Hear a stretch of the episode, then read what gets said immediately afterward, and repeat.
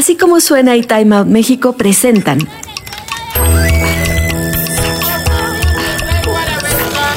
Adictos a la ciudad.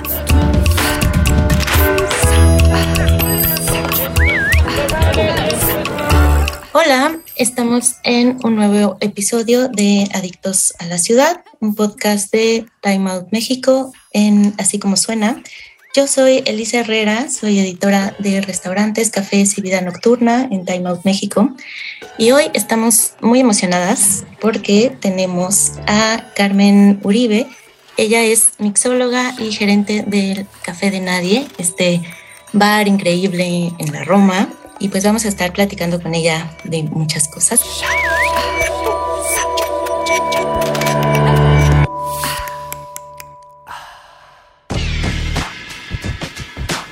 Hola Carmen, ¿cómo estás? Hola, gracias por invitarme. Yo también estoy muy emocionada. Chido. este, pues bueno, primero vamos a, para que vayan calando la calidad. Eh, Café de Nadie resultó en el puesto número 15 de los 50 Best Bars de Norteamérica. Pues primero que nada, muchas felicidades. Gracias. Este, quiero preguntarte cómo han recibido este reconocimiento, cómo te enteraste, qué significa para ti este, esta noticia. Pues es una gran sorpresa. Reconoce toda la chamba que hemos hecho durante este año. Somos un equipo que está conformado por seis personas que son el equipo inicial, tres de la parte de la música y tres de la parte del bar. Y pues todos somos súper, súper clavados, súper intensos, ya sabes. sí. y pues estuvo, estuvo súper chido haber llegado sin buscarlo, la verdad. Es que no teníamos mucha idea de que eso iba a pasar. Qué chido.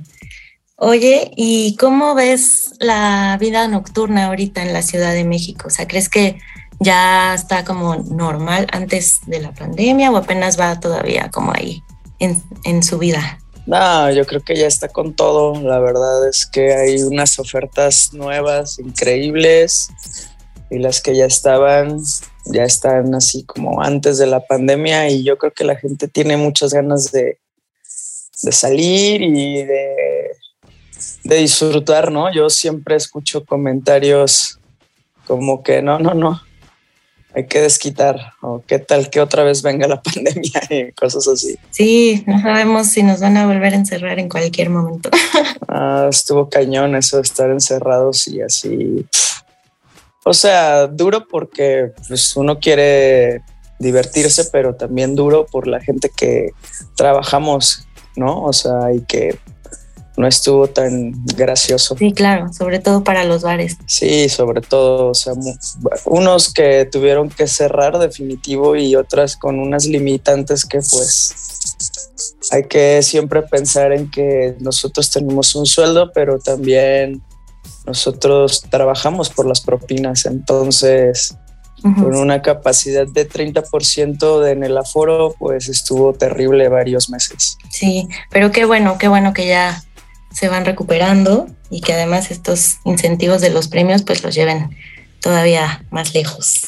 Este, y bueno, sobre, quería platicar contigo un poco cómo ves eh, la escena como de mixología en cuanto a las chicas. Em, como que siento que hemos visto en los últimos años muchas chicas ya detrás de la barra, pero todavía falta para que lleguen como a puestos, no sé, como de decisiones, como de jefas de barra y así. ¿Tú cómo ves cómo está cambiando? Sí, allá vamos, pero todavía nos falta conquistar esos lugares de poder, como dices, de, de igualdad, ¿no? La verdad es que yo tengo muchas personas, bueno, muchas mujeres a quien nombrar que admiro su trabajo y que sé que como a mí me cuesta, les cuesta a ellas. Y es una industria bastante masculina. Eh, así vino siendo, ¿no? Desde que, desde que comenzó y en todo este apogeo de la moda de los bartenders y todo eso, figuraban siempre figuras masculinas. Y en los últimos años siento que es algo social también. Yo creo que estamos muy acostumbrados a que este tipo de puestos los tengan los hombres, ¿no? Es cultural. Y como que una morra que te está sirviendo un trago, pues no sé, o sea, ahora se ve lindo, ¿no? Se ve sexy, se ve moderno, como que una propuesta distinta, pero sabemos que eso es nuevo. Ajá. Sí, digo, gracias, eh, que bueno, es que existen como estos proyectos como Kaito, como las brujas bar, así, pero pues apenas son unos cuantos, ¿no? En una ciudad tan gigantesca. Sí, la verdad es que los puestos de decisiones en las empresas, en las marcas, en las distribuidoras, yo siempre trato con hombres. Digo, no quiere decir que esté mal, pero pues sí, estaría bien darle más reconocimiento al trabajo de las mujeres, que bueno, la verdad es que nosotras solas nos vamos poniendo y nos lo vamos ganando y yo siempre pienso como que ya no estamos en la situación de que tenemos que reclamar, ¿no? Ya solamente es quedarnos ahí y hacernos notar y, nada de que para atrás, nada. Exacto. Pero si sientes que en tu carrera has tenido como que demostrar, como que trabajar todavía más duro que los hombres por llegar al mismo lugar. Sí, obvio, o sea, obvio y tienes que aguantar comentarios machistas, tienes que aguantar de repente, ya sabes, gente sin cerebro que, que el piropo, ¿no? Mira, no lo necesito, guárdatelo. La neta, yo soy tan pro aquí como tú y no quiero que me estés haciendo sentir como que me haces un paro si me dices que qué buen trabajo, ¿no? O sea, es este. Es esta visión también del mexa que, piensa que, ay, nos están haciendo un paro, pero pues, ¿qué pasó, verdad? Pero no, es puro trabajo. Oye, y en, este, en esta cuestión del acoso, em, como que hay a las bartenders, ¿ustedes como qué mecanismos tienen para evitar esta situación o cómo, cómo lidian con eso? Tú sabes que lidiar con gente que bebe alcohol es difícil, ¿no? O sea, tú mismo te tomas unas copas, te desinhibes y se te hace más fácil decir las cosas. Y si obviamente que tienes estos pedos donde eres mala copa o donde eres un grosero o donde eres un perverso y así, obviamente que nosotros estamos tocadas siempre más de esa situación en el bar, ¿no? Atendiendo gente. Yo la verdad siento que siempre marco límites con las personas que tienen ciertas intenciones. A mí no me gusta, a mí no me gusta este tipo de interacciones en la barra. Yo siento que mi chamba se tiene que respetar. Yo sé que tengo que hacerle pasar a la gente un buen rato y sé que obviamente por lo que van a ir a pagar al café de nadie para tomarse unos cócteles tienen que tomar algo súper chido, pero hasta ahí. ¿no? O sea, yo siempre le digo a las morras que trabajan conmigo como que si en algún momento te sientes incómoda, si en algún momento alguien es grosero contigo, o sea, sea cliente o sea lo que sea, tú vienes y me dices y en ese momento le damos las gracias, bye, no vuelvas jamás. Oye, y mm, también estaba viendo que le dan como mucha visibilidad a DJs mujeres también. ¿no? Cuéntame un poco. El, el encargado de hacer eh, la selección de los DJs en el bar se llama Billy. Eh, y la verdad a mí me gustó mucho, su, chamba. Es súper, este, es súper abierto. A él le gusta la buena música, ¿no? La verdad, quien se acerque y quien haga las cosas chido, quien tenga ese gusto musical. En el café se toca de todo. Entonces, yo creo que es una oportunidad para todos, o sea, hombres y mujeres que quieran ir. Y sí, hay muchas chicas, aunque la verdad voy a decir que mucho menos porque no sé por qué, la verdad, pero quien, quien quiera puede ir a hacer la, el cáliz, ¿no? De tocar en el café. Perfecto. Sí, pues es también otro gremio donde las chicas tienen que ahí luchar por su espacio, ¿no? Sí, la verdad de que de mis favoritas, o sea, de mis favoritos DJ son chicas, ¿me entiendes? Digo, no sé cómo decirlo si, si está mal, favoritos, pero ya, está bien. Ya no, sabe, ya no sabe uno qué decir. Ya no sabe uno. Muy bien. Y un poco cuéntame ya sobre tu estilo de mixología. Em, ¿Qué crees que te define? ¿Qué tragos clásicos y no clásicos te gusta hacer? Ah, pues yo creo que últimamente el café de nadie se define y obviamente me define a mí porque yo soy ahí. Eh, la utilización de los ingredientes, me gusta mucho, me gusta mucho comer y me gusta mucho pensar en lo que puede acompañar a la comida. Me gusta mucho el jerez, me gusta mucho el mezcal.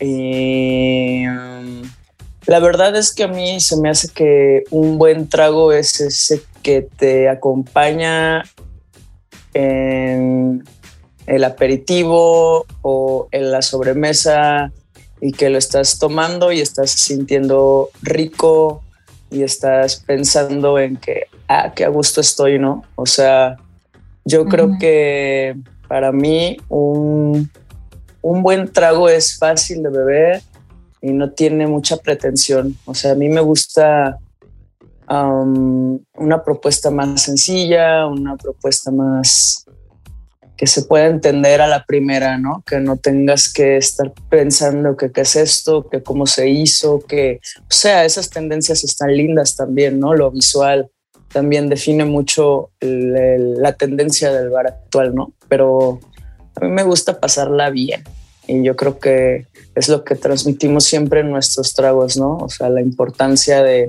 los sabores y de que, y de que la gente vaya a descubrir, ¿no? Así pasándola bien. Ok, o sea, lo ves más como, como una experiencia completa, o sea, con comida, con este sobremesa, como todo el conjunto. Sí, o sea, yo pienso que si estás en tu casa y te destapas una chela, un vino y tienes un mezcal, la estás pasando bien, ¿no? O sea, qué chido.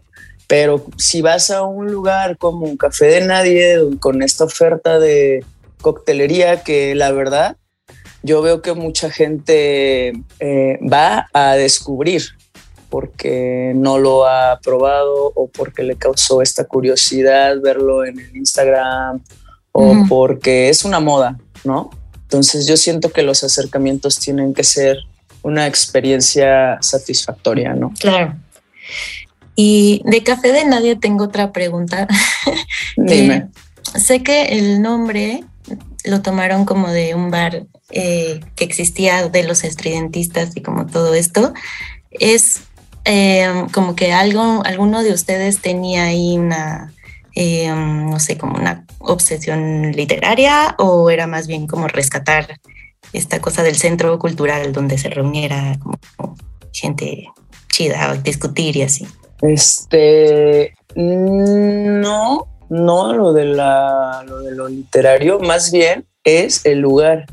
Nosotros estamos ubicados en el Parián y ahí estaba ubicado el Café de Nadie.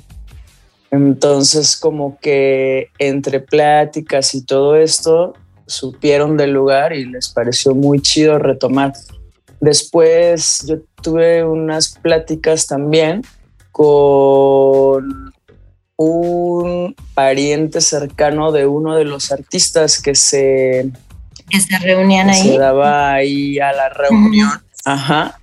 Y pues también, o sea, fuimos descubriendo como que cosas que nos parecieron súper chidas. Me parecía súper chido esta, este trip de la cafetera, que quién sabe la verdad si será cierto, ¿no? Pero pues bueno, es una anécdota linda de que estaba la cafetera, tomabas tu café y tú, tú pagabas, ¿no? Lo que tú querías. Por eso café de nadie. Entonces se me hace muy romántico. Sí, sí, sí. Leí la anécdota y también dije, mm, no sé si sea cierto. pero estaría muy chido que sí fuera. Es un poco eh, de lo mismo, ¿no? De Laura como de mito, realidad ahí del café. pues muy bien. Y cuando, o sea, ¿qué lugares, a qué lugares te gusta ir a ti? Y cuando, o qué trago pides cuando vas a otros bares? A otros bares. Este, yo estoy enamorada de esta ciudad. Amo vivir aquí. yo soy de Guadalajara, pero tengo varios años por acá y me encanta, me encanta así de que explorar toda la oferta de cantinas. Yo soy muy sencilla, la verdad. Me gusta una cerveza y un mezcal, yo estoy chida. Y me encantan los martinis. Me doy este, a la tarea de tomarme algún cóctel de repente de las cartas de los bares que visito. Pero la verdad yo soy más como de cantinas y así. Más clasiquera. Sí, sí, me gusta así, como que, ¿sabes? También me gusta, o sea, me gusta beber y me gusta comer, pero hay veces que me gusta no estar en el ambiente en el que estoy siempre, ¿sabes? Mm, o sea, como que ir y desconectarme de la chamba y pues si voy a otro bar donde conozco a la gente y así es como que una continuación de, entonces así donde no conozco a nadie y esas cosas se me hace muy lindo. Ya, ya, ya, donde no te puedas encontrar ahí a los colegas. No, o sea, punto que vamos juntos, pero ya estamos haciendo otra cosa, ¿no? Como que... Sí, en otro mood totalmente. Ah, va, está muy bien. Sí, yo acabo de probar un carajillo muy bueno en una cantina y dije, uy, ¿por qué no había venido antes aquí? Sí, obvio, o sea, la verdad es que los bartenders de los lugares somos cantineros y al final en estos lugares te puedes encontrar las mismas cosas o a veces más chidas porque servir un trago es una técnica y ellos lo han hecho por años y años y años y años, ¿no? Entonces, o sea, es solo una oferta distinta, ¿no? Sí, que ya tienen la tradición de 30 años que llevan haciendo lo mismo y pues... Que, sí, obvio. Muy bien. Y mm, por último, ¿qué, ¿qué es lo que más te emociona de tu chamba en el futuro? En el futuro, este, me emociona seamos parte de la ciudad, me emociona que la gente nos conozca y yo siempre pienso que me defino como una persona que es creativa y siempre estoy pensando en las nuevas cosas que vamos a hacer. Queremos tener otro lugar, un barrio distinto de la ciudad, eh, organización de eventos y la verdad es que yo tengo un equipo de en el bar, que somos antes que nada amigas y hemos crecido mucho y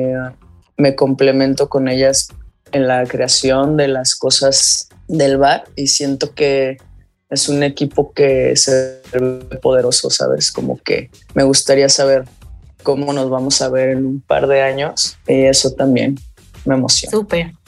Pues ya saben, vayan a Café de Nadie, eh, está ahí en la Roma, disfruten los cócteles que hace Carmen y vayan a escuchar muy buena música, siempre hay muy buenos DJs.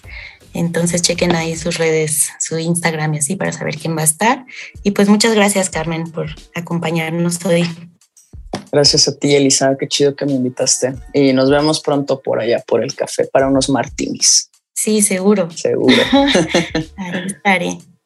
Pues muchas gracias, nos vemos en otro episodio de Adictos a la Ciudad pueden em, revisar toda esta información en Así como suena y en las redes de Time Out México. Pues muchas gracias.